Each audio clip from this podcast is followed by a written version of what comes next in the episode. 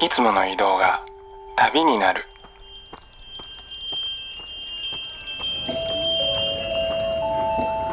音で巡る30分間の小旅行へご案内します。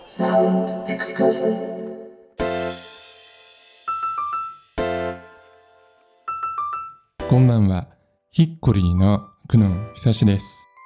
ヒッコリーサウンドエクスカーション。この番組では日常の中に旅を感じさせてくれる音楽をお届けしています。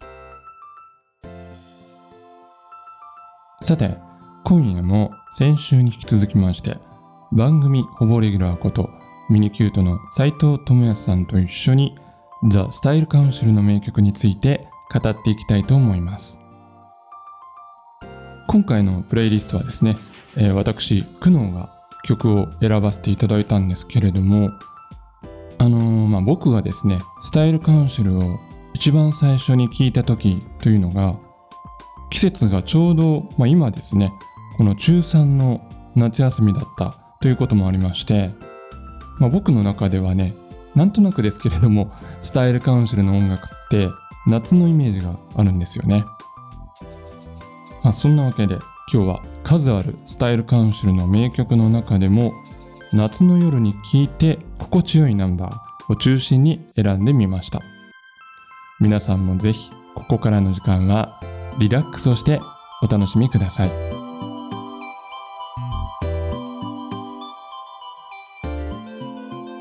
ヒッコリーサウンドエクスカーション。それでは今夜も音の小旅行に出発です。えー、斉藤さんこんばんは。こんばんは。今夜もよろしくお願いいたします。よろしくお願いします。さて、えー、今週も引き続き、ザ・スタイルカウンシルの名曲を斉藤さんと一緒に振り返っていきたいと思います。今回のプレイリストは私、苦悩のセレクトです。えー、それでは早速、この曲から聴いていきましょう。えー、1曲目にお聴きいただいたのは、ザ・スタイルカウンシルで Have You Ever Had It Blue という曲でした。えー、こちらはですね、1986年リリースの12日シングル収録のフルバージョンということでね、今日はおかけしましたけれども、あのー、この曲はですね、ちょうどこの放送日のタイミングが、まあ、夏真っ盛りということで、あの、個人的に夏に聴きたいスタカンのナンバーといえば、これかなと思って選んでみたんですけど、斉藤さん、どうですかね、この曲、好きですか？あ、これいいですね。なんかあの、うん、ね、別アレンジというか、別タイトルの With Everything to Lose、ありますよね。はい。なぜかタイトルも変わっていて、うん、そうですよね。あれなんですけど、まあ、うん、あの、リズムがね、こう、こっちのバージョンの方がくっきりしてて、ダンスバージョンみたいになってて、そうかもしれないですね。まあ、夏にぴったりな感じですよね。うん、そうそう。あとやっぱりね、このイントロが長いところが僕好きで、この込み上げてくる感じが。はい。あと女性ボーカルのコーラスが入るじゃないですか。そこがやっぱりね、はい、ポイント高くて、なんか、はい。音だけで言うと本当にその開放感というかね、リゾート感みたいのをね、感じるんですよね、はい、この曲は。はい。うん。そうですね。あの、ポール・ウェラーってどちらかというとエモーショナルなタイプのボーカリストなんで、はいはいはい。そこでこう、ね、久野さんさっきおっしゃられた、女性の声が入ると中和されるというか、いい意味ですっきりした感じになりますよね。うん、はい。そう、これね、僕あの、多分中3の頃にね、あの、はい、 Singular Adventures っていうベスト版をレンタルで聞いたのが初めてだったんですけど、はい。そう。あの、それまでに聴いてきたあの、ラテンアレンジの曲って、なんかあの、灼熱の太陽とか、はい、なんか真夏の汗みたいなイメージが浮かび上がってきたんですけど、うん、なんかこの曲はね、はい、ラテンなのに涼しげなイメージがするっていうところはね、すごく、あ、かっこいいなと思って当時聴いてましたね。そうですね。やっぱりドラムの感じの影響があるでしょうね。そっかそっか。うん、はい。なるほど、ね、従来のラテンはどうしてもあの裏とか裏の裏にこう生のドラマーのブラシとかスネアが入るから、リズムがやっぱりこう曖昧になるんですよね。ちょっとまあ悪い言い方になりますけど。なるほど。うん、はい。その分生のフィールは出るんですけど、それがね、こういう打ち込みっぽいリズムになると、一個一個の音がクリアだから、その分、すっきり聞こえるのかも。そこが久野さんに刺さったのかもしれないですね。なるほどね。レンタル CD とかレンタルビデオっていうのが懐かしい感じですね。まさに中3、中2な感じですね。そうそう、全部カセットに撮っていたというね、はい、CD のやつをね。はい、うん。しかもやっぱりシングルアドベンチャーっていう編集版に行くあたりが中学生っぽくて。ね、はい、うん、最初にはこれでしたね。いいはい。えー、2曲目にお聴きいただいたのは All Gone Away という曲でした。えー、こちらはアルバム Our Favorite Shop に収録されています。まあ、これはあの聞いていただいてわかる通り、まあ、ボサノバなね、感じがするんですけど、はい。あのーはい、ジョアン・ジルベルトとか、ああいうブラジルの人がやっているモロボサノバというよりは、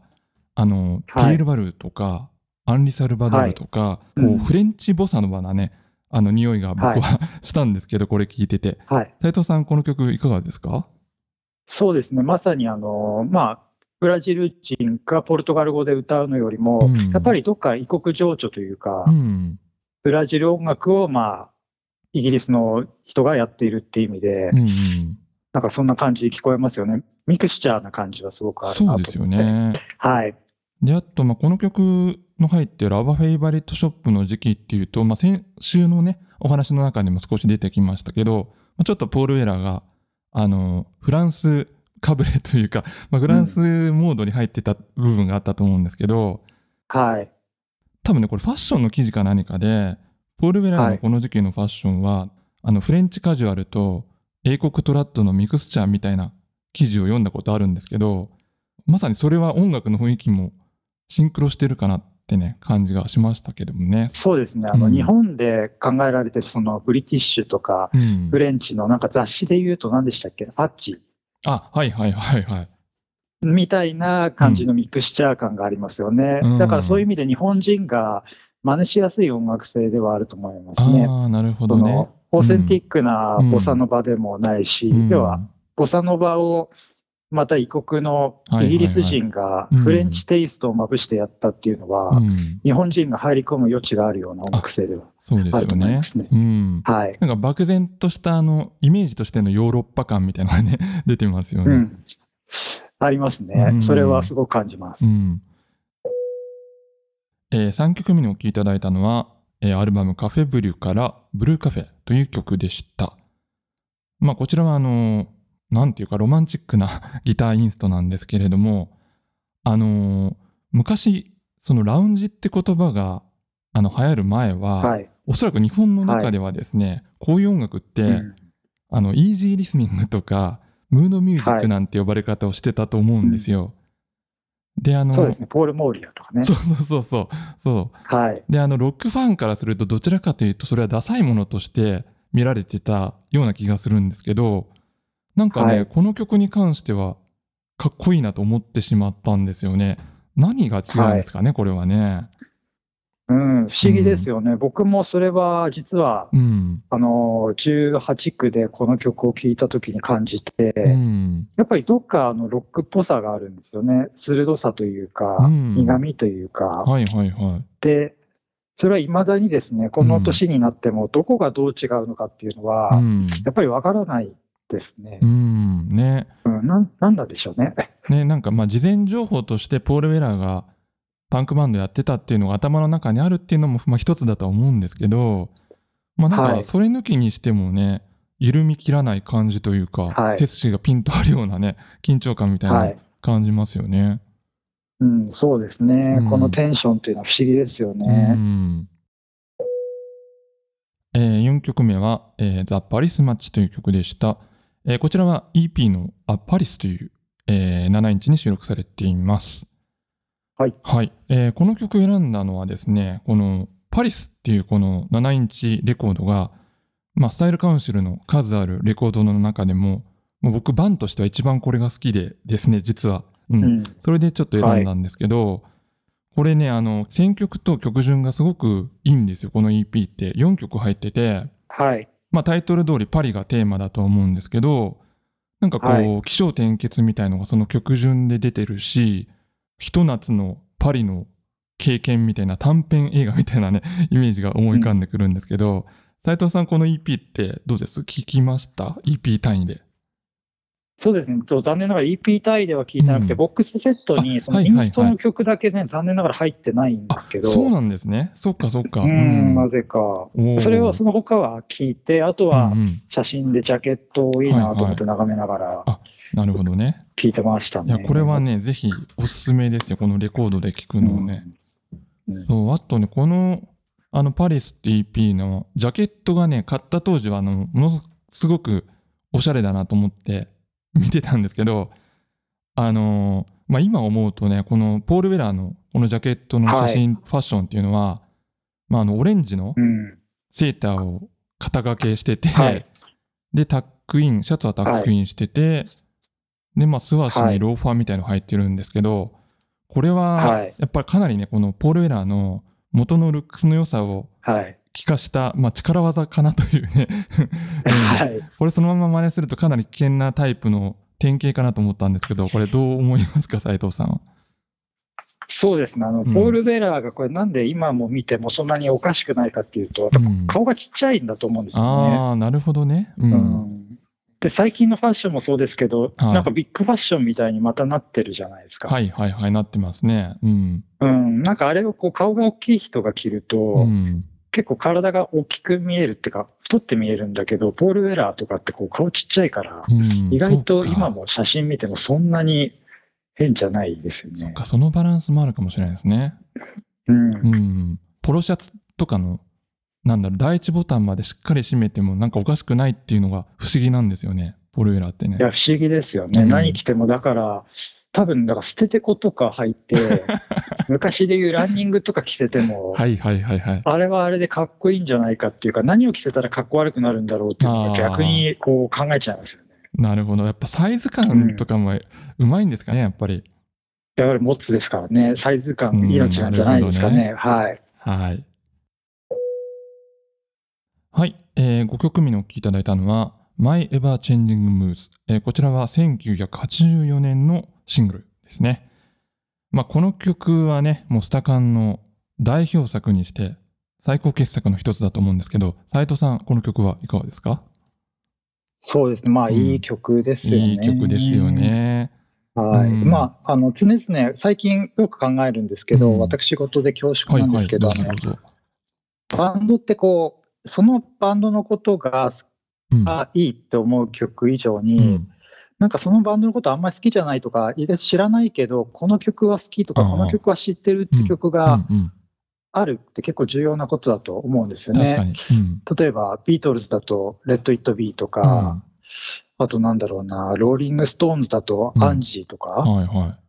い、まあそういう多分、スタイル監視にとっては、この My Ever Changing Moods はそういう曲なんだろうなと思いますよね。そうですよね。お店で流れてもヒット曲として聴けるというか。そうですね。うん。うん、で、この曲はね、あの、まあ、皆さんもご存知だと思うんですけど、あの、えー、アルバムのカフェブルーにはね、弾き語りバージョンで、ガラッとね、はい、バージョン変わって収録されてるんですけど、あちらもまたいいですよね。はい。はい、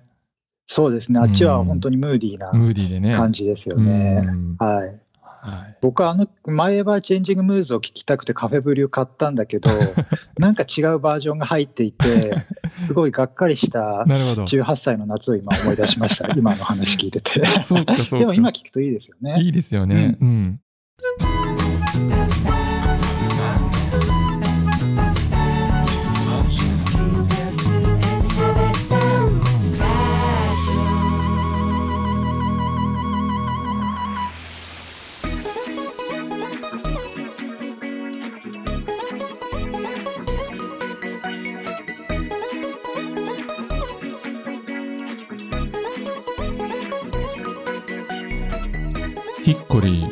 久しがお送りしていますサウンドエクスカーション。今夜はミニキュートの斉藤智康さんと回線をつないでザ・スタイルカウンシルを特集してお届けしています。さて、えー、まあ、あの、ポール・ウェラーにね、ちょっとまつわる印象深いお話ということで、あの、僕がちょっとね、思い出したエピソードというのがありましてちょっとご紹介したいんですけれどもあのこちらはね2010年の、はい、えー、オリジナルラブの田島隆夫さんのブログで、まあ、ポール・ウェラーについてね触れられていてちょっとねあの引用して読みますね。はい、はい。えー、とある音楽フェスでポール・ウェラーと同じステージに立った時彼は爆音で鳴らしているギターアンプの上に大きなひまわりの花を生けていた。歌っている曲はイギリスの選挙制度についての歌だった。というねあのエピソードがあって、うん、これ本当にもうプールエラーそのものだなと思ってすごく好きな あのエピソードなんですけれども、うん、多分でこのステージのねあの、まあ、映像とか見たことないので、まあ、これは想像でしかないんですけど、はい、おそらくあの、ポール・ウェラーのステージってそんなにあの派手な演出とかないと思うんですよ。はい、うん、でもなんかアンプの上に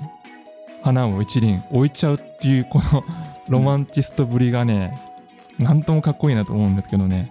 そうですね、うん、これスタッフにこう用意しとけって言ったんでしょうかね。日本国内のフェスですよね。そうですよね。田島さんが出てるから、うん、はい。ねどうなんですかね、うんはい、モリッシーかポール・ウェラーかっていう感じですよね、もう花といえば。そうですね、はい、もうまたモリッシーはちょっとまた別のね、あの切り口ですけどね。うん、でも確かにあの、ね、ポール・ウェラーってこう、そんな舞台装置、ソロってから特に、もう本当シンプル、楽器とアンプぐらいの感じでやってたと思うんですけど、そこにひまわりの花を生けてるってね、映像とか写真が残ってたら、ぜひ見たいですね。見たいですよね。うん。まあ、あとあの今日のねあの前半でも少しファッションの話をしたんですけどポール・エラーのあの、はい、まあ、ファッション哲学的なねあのエピソードということでもう一つちょっとありましてご紹介したいと思うんですが、はい、えー、こちらはですねあの雑誌のペンですね、えー、ペンオンラインに、はい、えー、載っていた記事なんですけれども、え引用しますねポール・ウェラーは2016年のスペースシャワーニュースの YouTube 映像において着る服の選択基準をスモールフェイセスが来たかどうかと語っている。ということで、これ、なるほどと思いますよね。そうですね、うん、まあ誰しもこうファッションのお手本ってあるのはあるんでしょうけど、はいはいはい、ここまでこう明確に、うん、しかもポール・エラーのすごいところって、うん、音楽性もそうなんですけど、隠さずにストレートにメディアに公開しちゃうとこだと思うんですよね。はいはいはい。で、はい、この2016年のインタビューで、まあ、そのファッションの基準はスモールフェイセスって語ってるんですけど、あのーうん、ポレラがその時期で着てる服って、まあ、スモールフェイセスそのままじゃではないと思うんですよ。2016年のファッションって、はい、多分あのイメージとしては、はい、もしスモールフェイセスが今あったらこういう格好をするんじゃないかっていう哲学で着てると思うんですけど、うん、そこがいいなと思って、はいそのまま真似するんじゃなくて。まあモッツですよね。そこもまさに。ねうん。はい。はい、モットっていうのがねポール・エラーの根幹にあるようなね気がしますね。こういうの触れてみると、はい、うんそうですね。最終的にはこうポール・ウェラーが考えるモットイコールこう、うん、それがもうポール・ウェラーそのものという表現にだんだんなってきてますよね、その境地には達してきてるのかなというふうに思いますね。はい。ということでえー、今夜はミニキュートの斉藤智也さんと一緒にお届けいたしました。ありがとうございました。ありがとうございました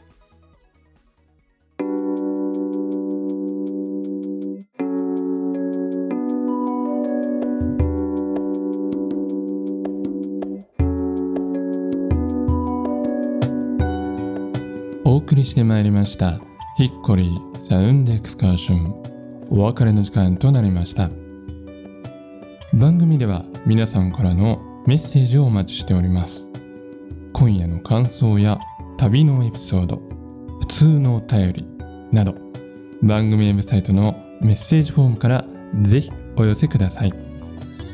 メッセージをご紹介させていただいた方でご希望いただいた方には番組ステッカーもプレゼントしておりますさてえー、今夜も先週に引き続きましてザ・スタイルカウンシルを特集してお送りしましたけれどもまあ最後のコーナーの斉藤さんとの雑談の中でですねまあ改めて感じたのはやっぱりポール・ウェラーのかっこよさに少しでも近づくにはそのままコピーするのではダメなんだろうなということですかね。まあ、ポール・ウェラーがスモールフェイセスを基準に置いたように、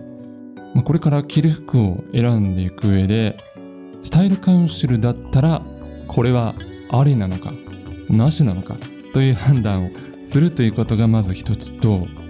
まあ、あとは自分の体型の特徴とかサイズ、まあ、そして経済的事情もねちゃんと考慮してどううまく落とし込んでいくのかが大事なのかなと感じました。また引き続きですねスタカンの名曲を聴きながらファッションとかライフスタイルの分野にもその感性を取り入れながらね楽しめていけたらいいなと思います。